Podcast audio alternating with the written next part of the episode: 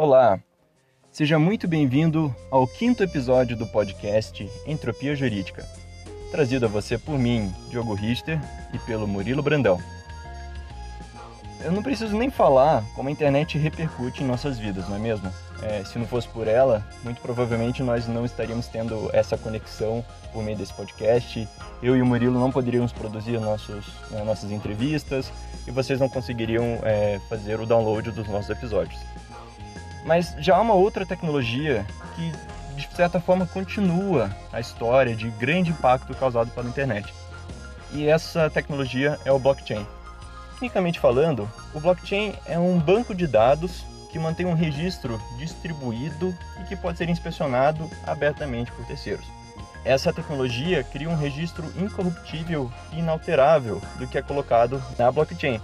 Ela pode servir, por exemplo, para validar praticamente qualquer tipo de transação sem a necessidade de um intermediador, como é o caso de uma transação financeira é, que se utiliza de um banco é, ou de outras instituições é, reguladas pelo Banco Central, e também para outros tipos de transações que dependem de uma validação é, de um intermediador, como um cartório, por exemplo. Portanto, essa tecnologia pode revolucionar a forma como nós nos relacionamos com bens e serviços, com bens e direitos. Isso impacta, é claro, a realidade da prática jurídica. E para falar sobre a blockchain e seus impactos na realidade jurídica, nós trouxemos alguém de fora do mundo do direito. O nome dele é Rafael Nasser que é uma simbiose de professor, consultor, pesquisador e empreendedor da tecnologia. Ele é engenheiro de computação, mestre e doutor em ciência da computação pela PUC do Rio de Janeiro. Ele já foi palestrante em diversos eventos, como no TEDx, e também fundador de startups. Possui ampla experiência na liderança de projetos pela PUC do Rio de Janeiro e em grandes empresas como Furnas, Eletronuclear, Petrobras, Ministério do Turismo, Prodege, Ministério do Planejamento, dentre outros. A cooperação universidade-empresa e a multidisciplinariedade são suas prioridades nas suas atividades. Como, por exemplo, ele coordena na universidade o enfoque de inovação em diferentes contextos, como o Laboratório de Engenharia de Software, o Núcleo de Direito e Tecnologia Ligalite, os programas de inovação tecnológica em parceria com Globo, MAG, IRB, Petrobras e Apple, a iniciativa de educação digital ECOA e também coordena a pós-graduação em transformação digital. Ele é considerado um dos top 50 influenciadores do Brasil em blockchain pela Cointelegraph. E além disso, ele é professor do curso de Programação de Contratos Inteligentes para o Direito na PUC do Rio de Janeiro. No nosso bate-papo, perguntamos ao Rafael sobre sua trajetória profissional e acadêmica. Após, questionamos o que são blockchain e os chamados contratos inteligentes, e perguntamos os benefícios e riscos envolvidos no uso dessa tecnologia. Na sequência, falamos sobre os entraves para a adoção do blockchain em larga escala. Por fim, imaginamos como será o futuro dos contratos jurídicos com o blockchain.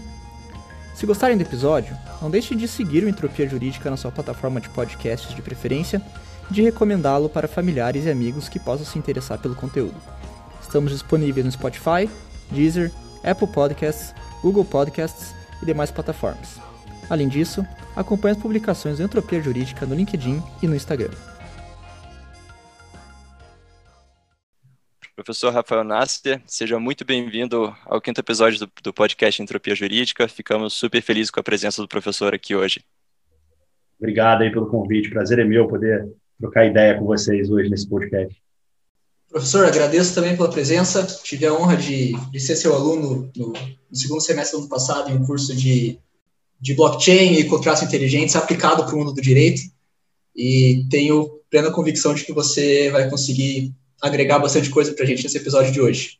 Professor, você é doutor em computação, você coordena diversas iniciativas da PUC Rio voltadas para a inovação, sua linha de pesquisa atual é blockchain e contratos inteligentes. Conta um pouco para a gente assim sobre você, sobre sua trajetória, para o pessoal, para os nossos ouvintes aí conhecerem um pouco mais o professor e conhecerem por onde você já passou e que você já fez esse mundo aí de, de tecnologia, de blockchain, esse mundo acadêmico e tudo mais. Muito legal. Acho que é, resumir um pouco dessa, dessa metamorfose ambulante que sou eu, né, de, de ter vivido, já tido uma experiência muito grande em empreender. Então, já tive empresa incubada dentro da própria PUC, depois é, indo ao mercado aí, é, com duas startups diferentes durante uma época. Depois eu voltei à academia é, para fortalecer meu, minha formação acadêmica com mestrado e doutorado, como você citou aí na área de computação. onde eu pude explorar a tecnologia é, com diferentes aplicações. E uma coisa que eu aprendi nessa jornada é que a tecnologia é meio, ela não é fim. A gente precisa buscar ali, na verdade, é, áreas em que essa tecnologia possa se potencializar. E eu não tenho dúvida que a área do direito ela, ela é um, um, um cenário de oportunidades muito rico, porque a gente tem ali no, no direito as bases das relações da nossa sociedade. E se a gente puder trazer tecnologia para essas relações, ainda mais nesse mundo aí um pouco forçado nesse último ano, cada vez mais digital, é, por que não usar essa tecnologia para melhorar essas relações, para trazer mais eficiência, para reduzir custos, para melhorar a experiência aí de forma mais geral, é, aplicando esses campos específicos. A gente faz isso, sem dúvida nenhuma, na área do direito, a gente tem experiências é, é, no campo da comunicação, então eu gosto muito, me motiva muito a gente buscar essa, esse olhar da tecnologia, mas uma, não uma tecnologia no fim de si mesmo, mas uma tecnologia casando com outras áreas de conhecimento. Acho que isso é muito rico e, e você citou aí, foi um prazer é, ter você participando do nosso curso de contratos inteligentes, podendo explorar um pouco com pessoas com a formação jurídica o potencial dessa tecnologia e a, e a mudança de paradigma, né? mais do que só a tecnologia, é a mudança do raciocínio, a mudança do pensamento, que ela vai, de fato, nos impulsionar ali para frente.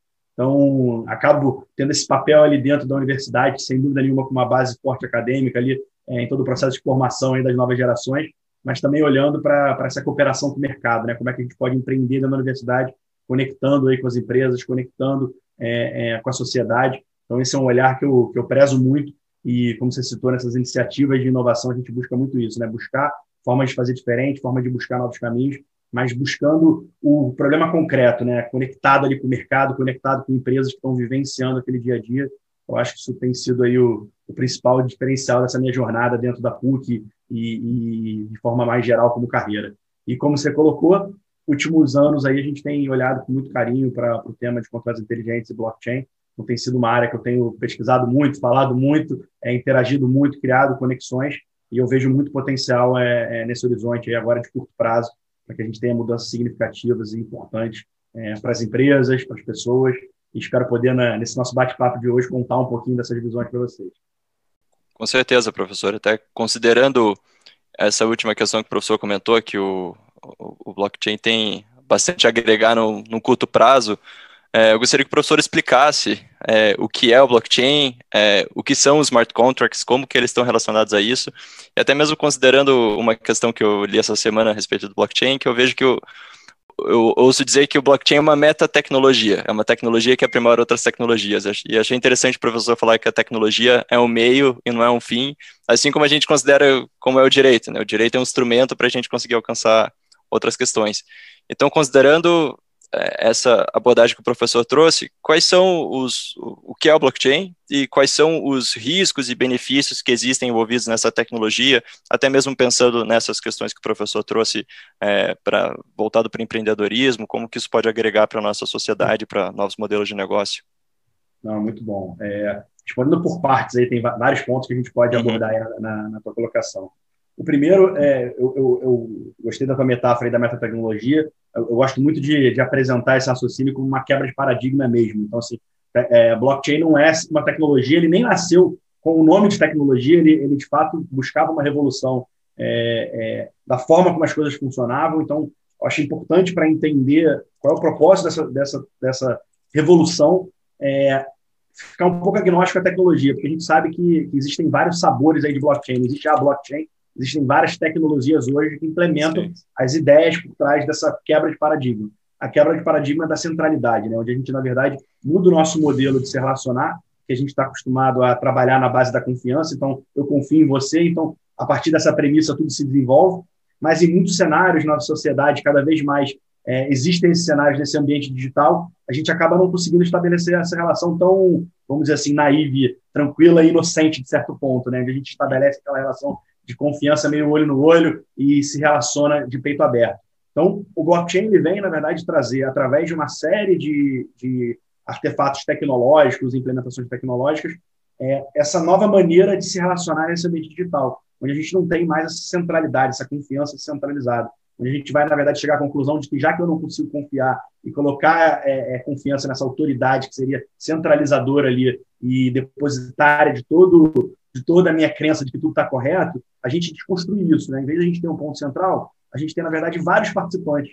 se a gente diluir esse, diluir esse poder, a gente, na verdade, não precisa confiar um ou no outro. A gente pode, na verdade, entender que, na, no geral, na maioria, a gente pode confiar, porque a gente sabe que ali o interesse, e aí é uma confiança não baseada simplesmente no, na fé de acreditar, é baseada no interesse, porque é interesse desse coletivo de que essa confiança seja estabelecida, porque se todo mundo resolver é, abrir mão dessa, dessa, desse instrumento de confiança que se estabelece por, essa, por esse ecossistema ali envolvido, todo mundo perde, né? Então a gente acaba criando uma, um novo processo onde você precisa é, trabalhar de forma fair nesse ecossistema para que, de, de, fato, você possa se beneficiar. Então, é, é interessante, assim, a, gente, a gente trabalha muito isso aí, essa explicação não é uma explicação rápida, né? Como é que essa coisa acontece, né? E, e como é que ela acontece instanciada em vários cenários, né? Seja no cenário das criptomoedas, seja no cenário de, de tokenização, né? De, de transformar ativos aí no ambiente digital, seja no cenário de diversas outras aplicações da tecnologia. Mas o ponto central é a gente desconstrói um modelo, né? um modelo que a gente está acostumado, de que a gente estabelece um acordo, beleza, um, um confia na outra parte, tudo acontece, para um modelo em que a gente vai, na verdade, pulverizar essa relação, pulverizando essa, essa, essa, essa relação, ela passa a ser autossustentada pela necessidade é, de garantir o seu próprio interesse. Então, é interesse que, que, de fato, aquilo lá possa funcionar, porque não adianta, eu não tenho poder simplesmente é, tentando fraudar aquele processo para me beneficiar. Um indivíduo ali ele é diluído por esse todo, ele é diluído por essa maioria, pelo consenso dessa ma maioria. Tem outras palavras, de forma menos filosófica, nem eu estava indo até agora, é, é, é, é, simplesmente desconstruir a relação da confiança, em vez de dela ser uma relação direta, por uma relação, na verdade, consensuada em, em, muitas pessoas envolvidas. Então, ou entidades, ou empresas, ou, ou, ou computadores, como a gente preferir. Então, em vez de a gente ter relação direta, a gente desconstrói isso, onde a gente tem, na verdade, várias pessoas tentando manter a confiança desse ecossistema. E aí, como os interesses eles, eles convergem para a manutenção é, da confiança desse ecossistema, isso permite. Então, blockchain é a tecnologia que faz isso acontecer. Porque imagina, um monte de gente junto para a gente manter, manter esses protocolos, essas, esses processos acontecendo, a gente precisa, na verdade, muita velocidade e, muito, e muitas verificações e muita coisa acontecendo ao mesmo tempo. Então, blockchain, seus diversos sabores, são formas de implementar essa relação de desconstrução da confiança como a gente conhece. E aí, em cima disso, a gente pode construir o que a gente quiser. Se a gente tem uma nova forma de se relacionar nesse meio digital, desconstruindo a confiança, a gente pode implementar em cima disso uma série de possibilidades. E aí, uma dessas possibilidades que eu gosto muito e, e acho que ela tem vida própria, é, talvez uma vida muito com muita luz por conta do próprio blockchain, mas eu acho que ela tem uma trajetória que vai além só do, do contexto do blockchain, é, o, é a ideia de contratos inteligentes. E muitas vezes, às vezes, acha que isso está totalmente junto, mas são ideias que nasceram separadas que foram impulsionadas por essa possibilidade de desconstruir essa relação de confiança. Mas o contrato inteligente ele vem da ideia de que se a gente escrever as regras de forma digital, é, elas vão ser muito menos ambíguas, porque um computador ele não tem espaço para interpretação. Ele, por, por, ao contrário que muita gente pensa, né, com essa onda de inteligência artificial, o computador ele executa o que está ali programado. Ele pode estar até programado para ele, ele tentar simular determinado comportamento que, que pareça quase a inteligência natural do ser humano, mas ela é artificial, como a própria, própria forma diz. Então, é, escrever esses contratos é, em código de computador elimina qualquer espaço para ambiguidade. E mais que isso, é, permite, na verdade, que você vá além de simplesmente estabelecer as regras. Você pode estabelecer o que acontece se determinada regra é, for é, é, é, startada ou acontecer, ou determinada situação, condição, talvez condição seja o termo aí mais mais fácil de compreender. Se determinada condição acontecer, é, você pode prever, inclusive, nesse contrato, o que, que vai se desenrolar a partir dali. E aí vem a ideia que muita gente fala dos contratos auto-executáveis. Eu sempre sou muito cauteloso em relação a esse termo, porque não é, não é um contrato que faz tudo sozinho, as coisas acontecem. Ele, ele, na verdade, a partir de condições que estavam previstas naquele instrumento, que não tinha espaço para interpretação, elas eram extremamente objetivas, você vai executar automaticamente o cumprimento daquela obrigação, o cumprimento daquela promessa que ali estava estabelecida. E esse conceito ele, ele, ele ganha muita luz é, quando a gente traz essas ideias de código de computador que vão estar dentro da blockchain e por estar dentro da blockchain ele está sendo garantido a sua execução por todos esses envolvidos. Então, você não tem ali alguém que vai dizer está certo ou está errada a execução. Você vai ter o todo trabalhando para essa execução ser fidedigna ao que está ali pactuado, ao que está ali escrito. Isso ganha, obviamente, uma, uma, uma possibilidade de se criar qualquer relação ou se nortear qualquer relação nesse ambiente digital. Mas o, o comentário que eu acho importante fazer é que isso não para aqui, né? Você pode explodir esse mesmo conceito de contrato inteligente para outros universos. Você pode ter, por exemplo, Vou dar um exemplo que a gente tem trabalhado muito aqui pela, pela, pela inovação que o, que o Brasil está tendo, acho que no sistema bancário mundial, que é o próprio Pix. O Pix ele vai implementar a ideia de contrato inteligente. Talvez nem o chame assim, mas está previsto na evolução do, dos nossos pagamentos instantâneos aí, é, nacionais, a você implementar regras que vão condicionar a transferência daquele dinheiro, que vão executar determinados rateios em relação àquele dinheiro. Então, isso nada mais é do que a ideia do contrato inteligente, centralizada ali na instituição financeira, mas tem essa mesma ideia ali intrínseca. Então, eu gosto sempre de, de trazer o contrato inteligente para onde ele ganhou muita luz na discussão que é dentro de blockchain, mas eu gosto também de separar para mostrar o seguinte: a gente tem fenômenos acontecendo e oportunidades acontecendo que, que às vezes não se circunscrevem só dentro do universo do blockchain.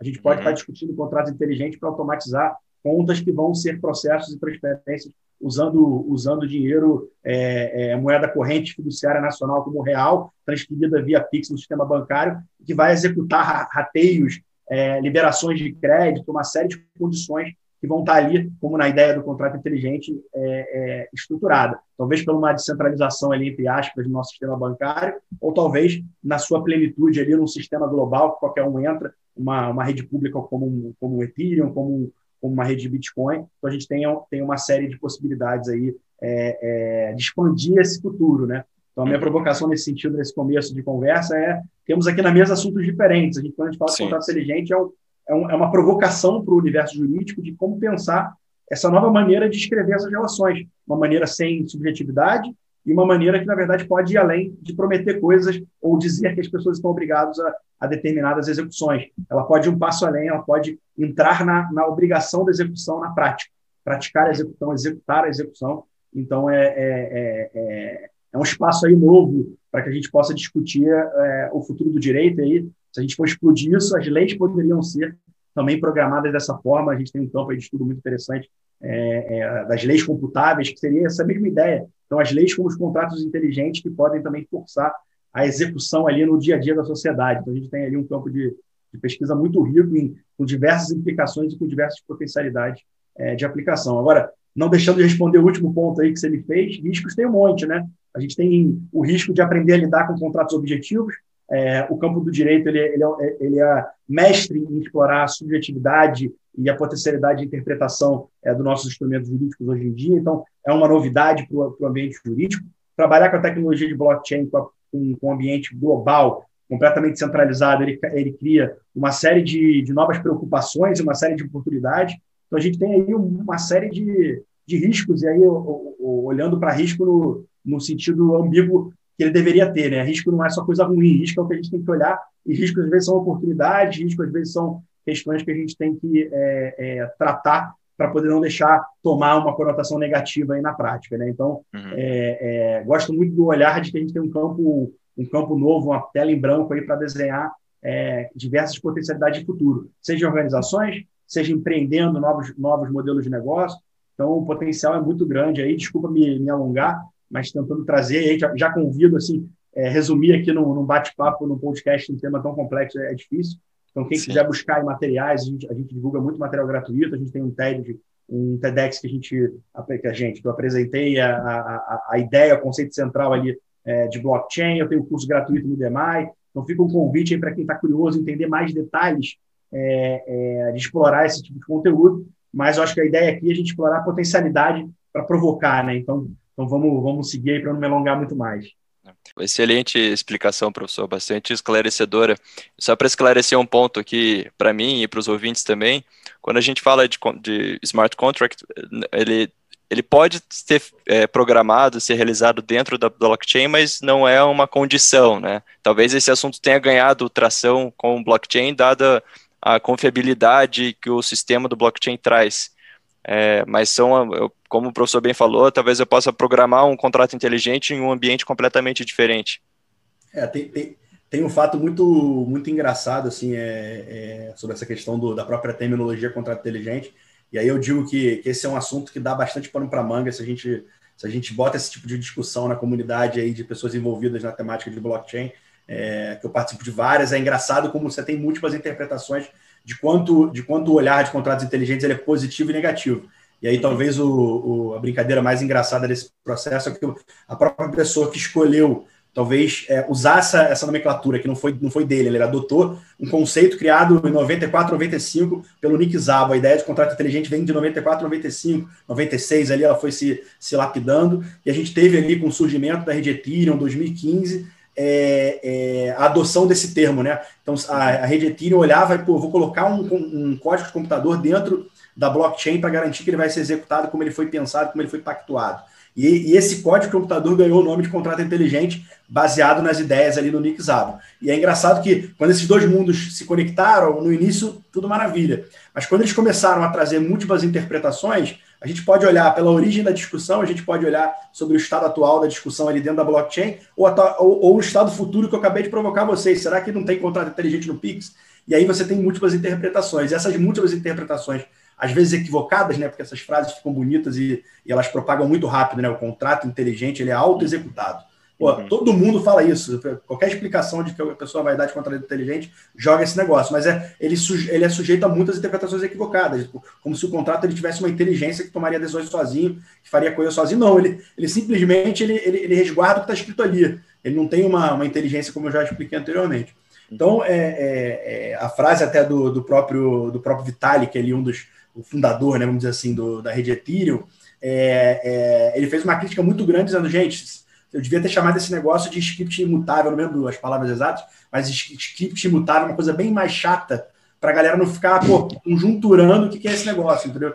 Porque explodiram para 200 mil interpretações, às vezes muito equivocadas, mas a, a, a simplicidade da provocação, independente de terminologia, é que escrever essas condições com código de computador ter um, um arcabouço, uma infraestrutura tecnológica para executar, que possa ir além da garantia da execução na forma como foi programada, fazendo com que essa obrigação, essa promessa seja cumprida, cara, isso tem muita potencialidade. Seja dentro da blockchain, seja conceitualmente, seja no Pix, seja onde for. E, e, e, e isso talvez seja a evolução do, dos contratos eletrônicos, que já causou uma revolução grande aí no, no campo do direito. A gente pode estar tá discutindo esses contratos mais é, digitais, né? mais programados, mais é, fazendo a coisa acontecer na velocidade que o mundo hoje exige. Né?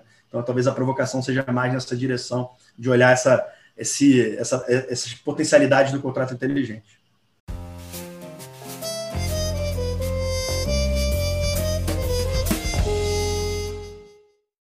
Legal, professor. É interessante a gente ouvir na, na sua exposição que tanto o blockchain como os contratos inteligentes, eles têm várias, várias funcionalidades, várias peculiaridades muito técnicas, mas no final de tudo acaba desaguando na confiança, né, que é um conceito tão, tão abstrato e tão humano. E a confiança é algo que, especificamente para o direito, faz toda a diferença, né, principalmente quando a gente fala de uma relação contratual, é, não só de contratos inteligentes, mas uma relação contratual mesmo entre duas pessoas que estão ali é, definindo obrigações mútuas, né. Então, eu particularmente enxergo, falando agora só dos contratos inteligentes, uma potencialidade enorme para resolver vários problemas no, no campo do direito. Desde a, é, desde a, a eficiência, redução de custos e aumento da velocidade, até a diminuição de litígio. Né? Se você tem um, um contrato mais inequívoco é, e até com uma execução mais automática, com, com maior confiança entre as partes, é mais difícil você ter um litígio, você ter um descumprimento, né? Mas, por outro lado, a gente olha e pensa, putz, o direito é, o, é, é uma ciência tão, em certas partes, é tão subjetiva, né? Depende tanto de interpretação. Os advogados fazem uma carreira toda com base na capacidade de interpretar conceitos de formas diferentes. É, é possível a gente é, pensar no direito do futuro em que a gente tem uma maior autoexecutabilidade, auxílio de tecnologias nas partes objetivas de um contrato ou de uma relação entre as partes, mas sem perder para outras partes dessa relação essa subjetividade que é tão específica do campo do direito, professor? Não, perfeita colocação. Assim, é uma coisa que eu aprendi ali, trabalhando muito com tecnologia, que a gente não pode virar é, evangelista. Né? Então, uma, um, disclaimer aqui importante: eu não sou evangelista de apliquem blockchain para tudo ou contrato inteligente para tudo. Acho que a gente tem que entender aonde agrega valor e onde não agrega. Por isso a importância de olhar para um processo de formação, né? Porque senão a gente vira é, papagaio de pirata repetindo aqui, repetindo, repetindo. Então, primeiro, não acho que resolve todos os problemas do campo do direito. É, seria, seria, no mínimo, inocente a gente adotar um discurso dessa natureza. Mas, ao mesmo tempo, como você colocou muito bem, será que não existem espaços para a gente gerar mais eficiência, para a gente reduzir é, ganhar velocidade, reduzir custos, para que a gente possa, em última leitura, entregar uma melhor experiência? Pô, eu acho que existe. É em todos os casos? Não é em todos os casos. Mas, assim, citando muito rápido, uma das diversas mil experiências aqui dentro da, da, universidade que eu tive, ajudando o processo de modernização, de adoção de tecnologia. É, esse caso, para mim, é muito emblemático, e aí no, totalmente no campo do direito, que é a, a, lei de execução penal. Lei de execução penal no Brasil, cara, não tem muito espaço para fazer. Desculpa, para não ser aqui é, é, naive no comentário. Ele tem muito que basicamente é matemática soma dias tem que ficar preso, anos, etc, etc. E algumas coisas interpretativas, obviamente. Será que esse crime é hediondo ou não? Tem lá um, um conjunto de interpretações para você enquadrar ou não é, algumas coisas mais objetivas, algumas coisas mais subjetivas. Mas tirando de, de, de cena esse enquadramento, indo para a parte mais matemática, e aí muito específico, olha, dado que você teve um determinado enquadramento, cara, você tem que ficar tantos dias preso. Ah, e se você já cumpriu tanto tempo, você pode sair antes de indemnidade condicional. Ah, se você é, fez um trabalho de determinada natureza, leu o livro, tem uma série de coisas previstas, você tem redução de pena. Então, tudo isso nada mais é do que matemática. Aí a gente teve a experiência de discutir com muita profundidade o arcabouço jurídico brasileiro na questão de execução penal. E aí, quando você vai olhar, cara, o mesmo texto fala, por exemplo, para pegar um assunto aqui que não demanda nenhum, nenhum tipo de conhecimento específico, fala que a gente 12 meses no ano e que o mês tem 30 dias. Isso está escrito na lei. Se o mês tem 30 dias, são 12 meses, 360 dias. Se a pessoa tem que ficar preso dois anos, multiplica duas vezes 360. Fácil, simples, né? Mas se você continuar lendo esse mesmo texto, ele é específico dizendo: olha, a gente tem um ano, tem 365 dias. Espera aí. Prendo o cara 365 dias vezes 2, ou seja, é, é, 10 dias a mais, ou não, fico 365, 360 dias, né? Que era os 12 vezes, vezes lá o, o, os 30 dias. Então, cara, eu, eu mantenho o cara preso na cadeia mais 10 dias ou não mantenho? E a lei hoje brasileira, da maneira como ela está redigida, ela não é específica nesse aspecto. Tem espaço para interpretação nisso? Deveria ter espaço? Aí pergunto para vocês. Então, assim, eu gosto desse exemplo porque ele é muito caricato, mas a gente vê isso em, em, em diversos outros arcabouços seja ele de, de, base legal, seja ele em normativos, quantas contradições aí nesse ponto contradição, ou coisas que são escritas de uma maneira que dão é, espaço para interpretações diversas. E a pior coisa é, é, é, essa insegurança jurídica, né? Porque quando você sabe o que você tem que fazer, você vai lá e faz. Então, estamos aí na, na voga de discussão da nossa Lei Geral de Proteção de Dados. Pô, que beleza que a gente tem ali, o que tem que fazer e o que não tem que fazer. As empresas estão começando a tentar se adequar ao que tem que fazer e o que não tem que fazer. E é específico, ó, se for dado de saúde, cara, é sensível, então não tem espaço para interpretação. Então, isso ajuda muito, a gente ter muito bem definido, ajuda quem, quem quer fazer certo, né? Vamos colocar dessa forma. Eu acho que as empresas, quando ela busca uma consultoria jurídica, ela quer estar o mais complexo da lei, mas também não quer criar um, um, um assim, uma, um, um medo de fazer as coisas que vai acabar injeção a empresa, né? Então, ela precisa achar uma forma de dar segurança para ela. E eu acho que a, que a gente buscar, é, é, seja a redação das leis, seja, na verdade, a implementação de termos contratuais que eliminem dentro da possibilidade, ao máximo, o espaço de subjetividade, isso tem um ganho muito grande para a sociedade. A gente vai é, é, é não ter espaço. Né? Eu posso, posso pegar aqui outro exemplo, para mim é, é, é, genial, é uma cláusula de fato superveniente na compra de um imóvel, em que a empresa, na hora que você vai dizer lá que ela atrasou dois anos para entregar o imóvel que ela estava construindo, ela falou: olha, mas teve chuvas. Como teve chuvas, a gente está descontando os dias que choveu da multa. Mas por quê? Onde está escrito isso? Ah, é um fato superveniente. Pô, gente, é chuva. Você não esperava que chovesse? Mas não está claro. Quando a chuva não é chuva, é um, fica aquela subjetividade. E aí, é, é, é, volto a dizer, é litígio, é briga, é, é espaço para interpretação.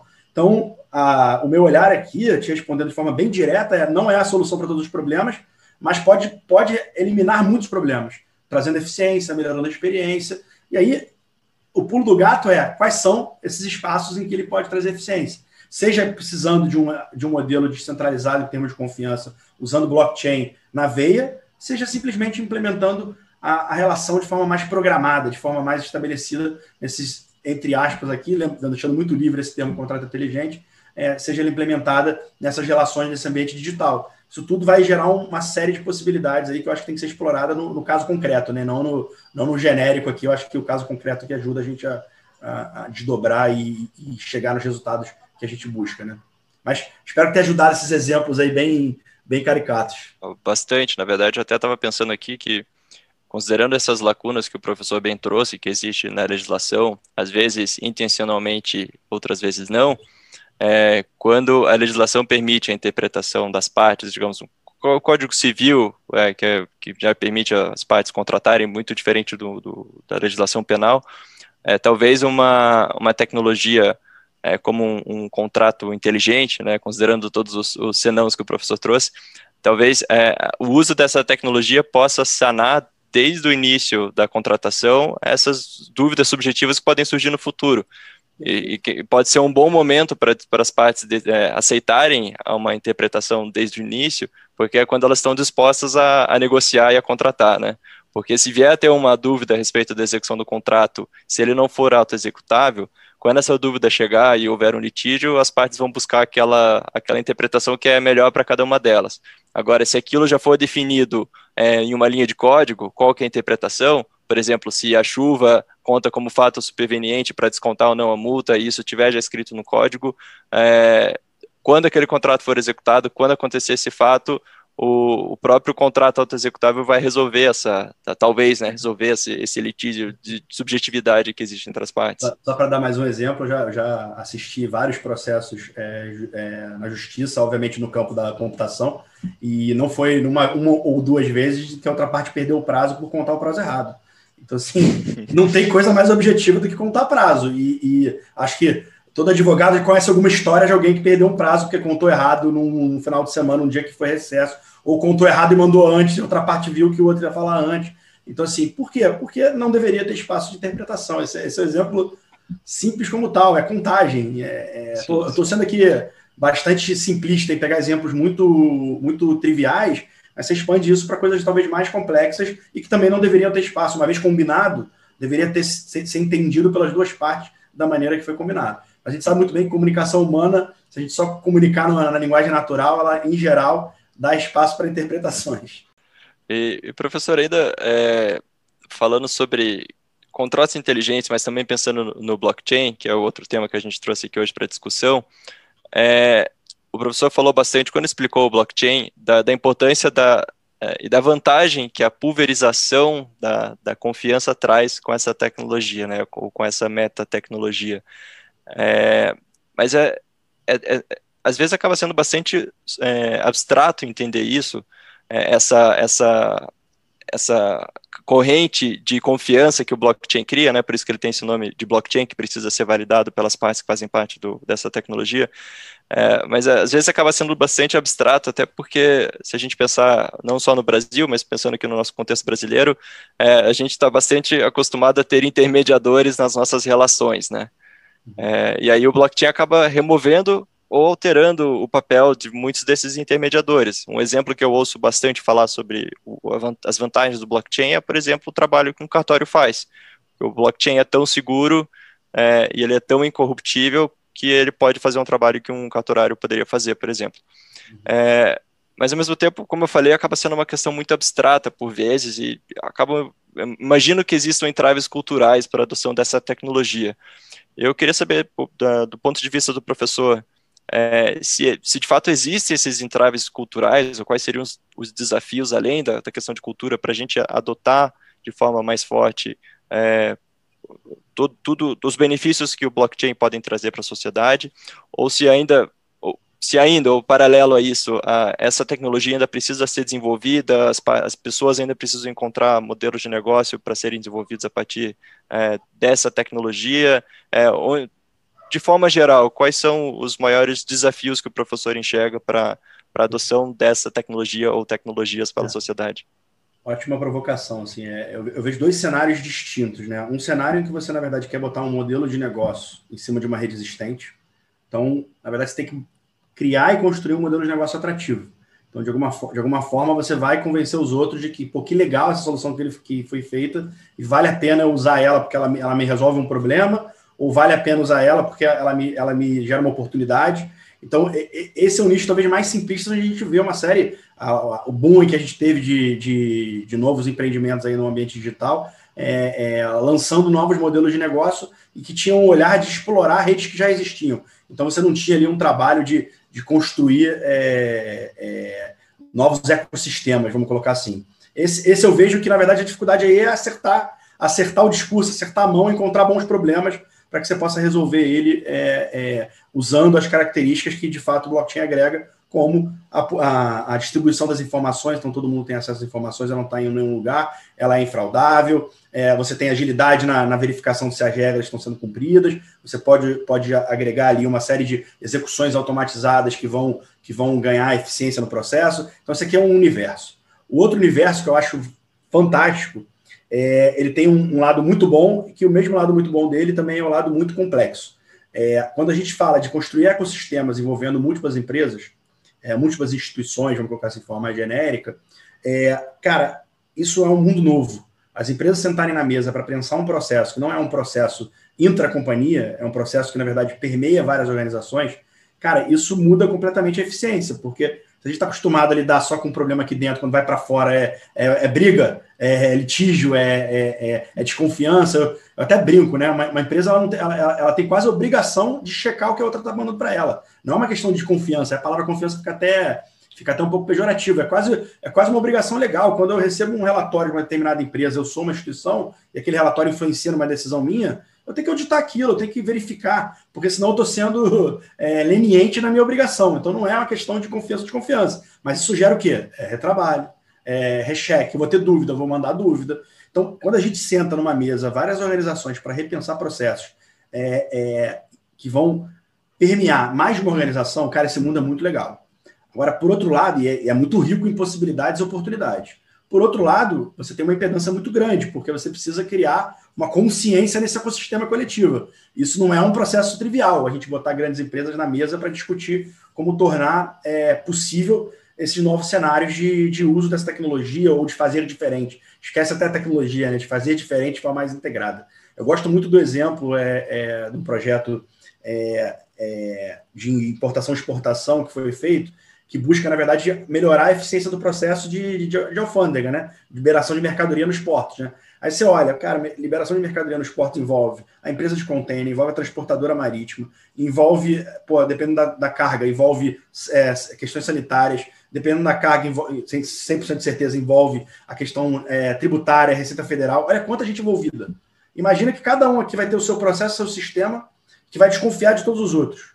Cara, a gente, tem, a gente tem sem dúvida um cenário ineficiente. Se eu tiver algo integrado que possa ser pensado de forma conjunta, cara, como isso aqui não pode melhorar? Agora, vai botar todo mundo aqui na mesa para fazer acontecer isso tudo junto. Então, respondendo a tua pergunta de forma pragmática, acho que o desafio são essas articulações, não, é, não são articulações triviais.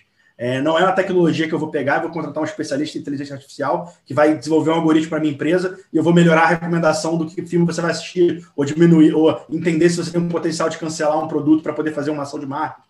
Então, ele, ele tem uma complexidade que não é só tecnológica, ele, é, ele, ele é, uma, é uma, uma, complexidade do, do próprio ínter da tecnologia. Né? Ela, ela, ela funciona se você tiver diversas instituições se correlacionando. Não, não, não existe projeto de blockchain para uma instituição só, uma pessoa só, para usar dentro da empresa. Não, fa, não faz sentido nenhum, porque se a empresa não confia nela mesmo, pô, já estamos num mundo muito louco, né? Então, é, faz sentido quando você tem uma relação de, de várias empresas ou, ou, várias pessoas ali envolvidas. É, mas quando é pessoa e você vai criar um modelo de negócio, é, é, é, eu acho que a resistência é menor. A, a dificuldade está mais em acertar ali o que, que você está propondo. E quando acerta, a gente já viu vários exemplos aí acontecendo.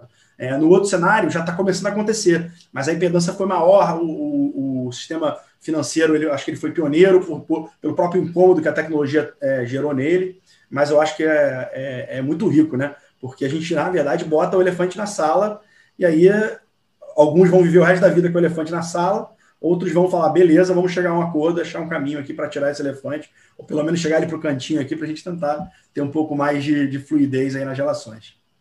E talvez a universidade seja um espaço bacana para realizar essas articulações. Né? Imagino que o professor, com essas é, frentes é, empreendedoras e de, de ligação da tripla hélice, né, do, do, do, da universidade, do empresariado e até mesmo de iniciativas públicas, é, para fazer essa articulação. Né? Acho que é um deve, é. eu acredito que seja um ambiente bem legal para fazer esse tipo de trabalho. Não, confio plenamente, assim, essa, esse papel da universidade de, de ser o espaço da integração, do pensar, é, é, é muito rico, assim, por isso que eu, eu, eu, brinquei que talvez a grande papel que eu tenho tentado buscar dentro da universidade é de conectar com o mercado, porque porque é, eu não tenho dúvidas que tem pessoas brilhantes dentro da universidade, como tem pessoas brilhantes dentro das empresas. Tem ideias interessantes dentro da universidade, tem ideias dentro das empresas. E ainda, ainda digo mais, em vários programas que a gente tem é, tecnológicos, tem ideias brilhantes nos jovens, que não tem experiência, que, que simplesmente não está viciado. Então, você criar é, dinâmicas que possam gerar esse tipo de, de, de momento para refletir, de repensar, de dialogar, de ser algodão entre cristais em alguns casos, quando a gente está falando de grandes corporações, acho que isso é muito rico, ajuda muito a, a articular esse futuro, porque não é trivial, né? não, é, não é uma discussão só, só de tecnologia, a tecnologia talvez seja, seja o, o, o passo mais exato aí do processo. A gente está falando de mudança cultural no, no corpo jurídico das organizações, a gente está falando de repensar processos que, que vão ter que ser negociados entre múltiplas organizações. Então, a gente está falando de várias coisas que não são triviais de forma alguma, mas que, por não serem triviais, geram um espaço de oportunidade de melhorias fantástico. Show de bola, professor. É, voltando um pouco na, na sua fala, já encaminhando para o encerramento aqui do, do episódio, lá no começo, do, no começo do episódio de hoje, o professor falou que da importância de pensar na tecnologia é, não como um fim em si mesmo, né, mas como um meio para atingir outros objetivos. E, e, esse, essa forma de pensar é o que a gente tenta trazer muito aqui na Entropia Jurídica, que um dos nossos mantras aqui é a gente não pensar na inovação como um fim em si mesmo, né? Pensar na inovação aplicada no direito como uma forma de tornar o direito mais democrático, tornar o direito mais colaborativo, tornar o direito mais eficiente e, e essa própria mudança no direito, pensar nela como outra ferramenta para criar uma sociedade melhor, né? Então, o, o, os, hoje está hoje tá muito na moda a gente falar de inovação no direito, a gente falar de aplicação de tecnologia, mas é importante a gente sempre ter em mente de que toda essa aplicação, toda essa, toda essa inovação, essa tecnologia deve servir para um fim humano, para um fim é, para melhorar processos, para melhorar relações, e isso fica claro no tanto de que a gente conversou de peculiaridades tecnológicas que no final acabam é, desaguando em situações humanas, né? Confiança, é, a importância da relação entre as pessoas para fazer essa tecnologia acontecer. Então, nossa conversa aqui de hoje foi, eu achei interessantíssima. Agradeço muito pela presença, sempre bom ouvir, ouvir as exposições do professor. Do professor. É, muito legal. Foi uma verdadeira aula novamente. E, Não, mas, mas professor, você... bom. Gostei, gostei da tua provocação do. É, às vezes a gente olha muito a inovação na prática do direito, né? Mas quanto o direito ele não é um indutor da inovação, né? É isso que eu olho assim.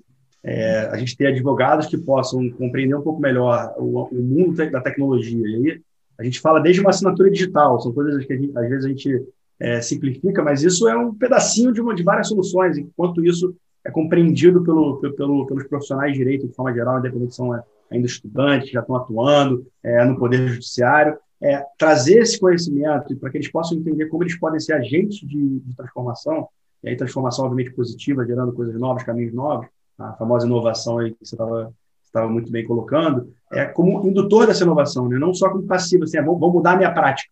Acho que a gente às vezes fica muito ali, né? Ah, vamos botar inteligência artificial que vai reduzir o espaço do, do advogado, vai eliminar, fazer ele vai fazer em menos horas do que ele fazia em mais, é muito baseado na prática, mas o grande impacto para a sociedade do, do, advogado não é se ele vai fazer em menos horas o que ele já está fazendo muito bem, é como ele vai fazer melhor e como ele vai entregar melhores experiências para a sociedade. Eu acho que a, a, provocação que eu queria deixar e, e, se conectou muito com a tua fala foi, cara, como os profissionais do direito são agentes de transformação da sociedade, para que a gente possa ter uma sociedade, a partir das mudanças, das ideias novas, dos caminhos novos, com melhores experiências, melhores é, é, é, é relações sociais, de forma geral, Acho que esse, esse é o objetivo do direito, né? É, é garantir essas relações e, e, e, nos ajudar a viver melhor aí como sociedade. Eu acho que a gente pode não, não ficar correndo atrás do rabo aí contando quantos dias tem um ano. Isso pode ser fantástico aí para a sociedade. Não ia perder a piada, obviamente. E com certeza, professor, esse episódio vai, vai provocar muita gente que está ouvindo aí a, a pensar nisso que a gente está conversando, a pensar em, em novas formas de fazer as coisas, mas não só em novas formas, né, mas as consequências que essa nova forma de atuar vai trazer, né? E, professor, onde que o, onde que o pessoal pode, pode ir para conhecer um pouco mais do seu trabalho? Ah, muito legal. É, a gente tem vários canais aqui dentro da, da PUC, da PUC Rio, né, aqui no Rio de Janeiro. É, o primeiro canal que eu recomendo é uma plataforma é, é de conteúdo educacional, onde você vai encontrar ali palestras, é, um monte de discussão sobre blockchain, sobre contratos inteligentes e sobre um monte de outros temas do direito. A gente a gente tem, por exemplo, ali as aulas abertas promovidas pelos departamentos. Então, fica aí uma dica geral. Acho que vocês têm que visitar. É muito simples. é ECOA, né, S-O-A, de ecoar, né, de conhecimento ecoando, ecoa.puc-rio.br. Se você bater isso, você vai encontrar, é uma plataforma gratuita da PUC, você vai encontrar um monte de conteúdo, uma série de conteúdos também, é, que eu trago ideias ali sobre blockchain, contratos inteligentes, tokenização, criptomoedas, esses assuntos aí que a gente tem trabalhado muito é, é, é na minha linha de pesquisa aí é, atual. E, e, além disso, assim, é, é, recomendo que vocês se inscrevam também. A gente tem uma, uma, própria newsletter, onde a gente manda sempre muita informação, novidades aí sobre os cursos que estão rolando. É, super interessante. E fica também o convite aí, quem quiser quem quiser interagir, trocar alguma ideia, é, eu sempre divulgo é, os bate-papos, os eventos que eu estou participando no meu LinkedIn. Então, R Nasser lá no LinkedIn, é, R-N-A-S-S-R, meu sobrenome. Você consegue, consegue se conectar aí comigo e acompanhar onde eu estou, que palestra eu estou participando, cursos que eu estou que eu oferecendo aí nessas linhas e, e em outros que a gente tem trabalhado. Então, é um super convite aí para a gente estar tá conectado. Muito legal, professor. Eu quero também estender o, o agradecimento do Murilo, a entrevista aqui, o bate-papo foi muito esclarecedor e acabou abrangendo de forma muito inteligente muito mais assuntos que a gente imaginava que a gente iria abranger aqui. E também quero parabenizar o professor pelo, pelo excelente trabalho que o professor expôs aqui, pelas explicações e, e pela, pela visão serena que o professor tem a respeito de todas, todo o ecossistema de tecnologia, falando direito, né, tecnologia e direito, quais são as, os riscos e consequências envolvidas nesse meio todo, é, e quais são os caminhos que a gente pode atuar, é, pelo fato do professor é, ter essa, esse background muito forte na, na, faculdade, é muito legal, e pelo fato do professor enxergar o, o, a universidade como um, um elo de união entre todos os, os, os stakeholders aí, os, que, que, o professor falou que são necessários para a articulação dessas, dos desafios relacionados ao, ao direito e à tecnologia é, que a gente conversou aqui hoje. Muito bom, legal, cara. Contem comigo aí que vocês precisarem. E fica o convite aí para quem quiser conhecer mais aí nesses canais para gente, a gente trocar mais ideias. Legal, professor. Muito obrigado. Nos vemos numa próxima aqui no Entropia Jurídica. Um abraço, muito obrigado. Grande abraço, um prazer aí. Obrigado. Valeu, professor. Obrigado. Nosso convidado de hoje foi Rafael Nasser. Ele é professor da PUC-Rio e doutor em computação, e você pode encontrar mais detalhes sobre ele ou entrar em contato por meio do seu LinkedIn rnasser ou pelo site da ECOA PUC-Rio. Links na descrição do episódio. Este foi mais um episódio do podcast Entropia Jurídica, promovido pelo Diogo Richter e pelo Murilo Brandão. Esperamos que tenha gostado do nosso bate-papo com a gente em Trópico de hoje. Se gostou do nosso conteúdo, siga-nos no Spotify, nas demais plataformas de podcast e em nossas redes sociais. E também nos recomende para algum familiar ou amigo que possa gostar do conteúdo. Obrigado pelo seu apoio e esperamos você no próximo episódio. Vamos juntos descobrir, a partir da entropia jurídica, como construir um direito mais inclusivo, eficiente e democrático.